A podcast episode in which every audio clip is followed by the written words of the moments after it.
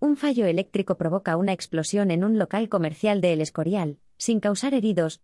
Un posible fallo eléctrico ha provocado una explosión en un local comercial de El Escorial, sin causar heridos, que obligó sin embargo como medida preventiva a desalojar a los vecinos de los bloques de viviendas colindantes al local afectado, según ha informado el ayuntamiento de la localidad madrileña.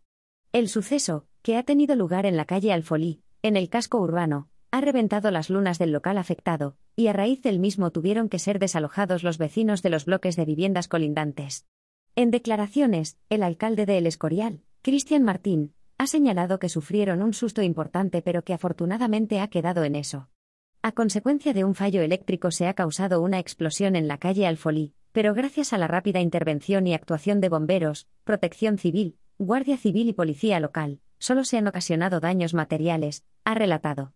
El regidor ha indicado que a raíz de la explosión los vecinos de las viviendas aledañas fueron desalojados puntualmente.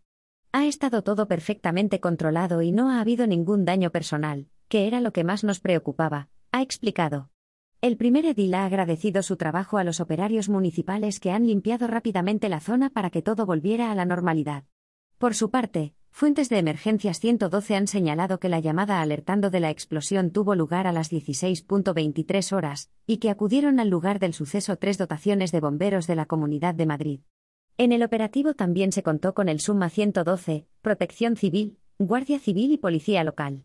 Según estas fuentes, en el momento de la explosión no había nadie en el local, y no se registraron heridos.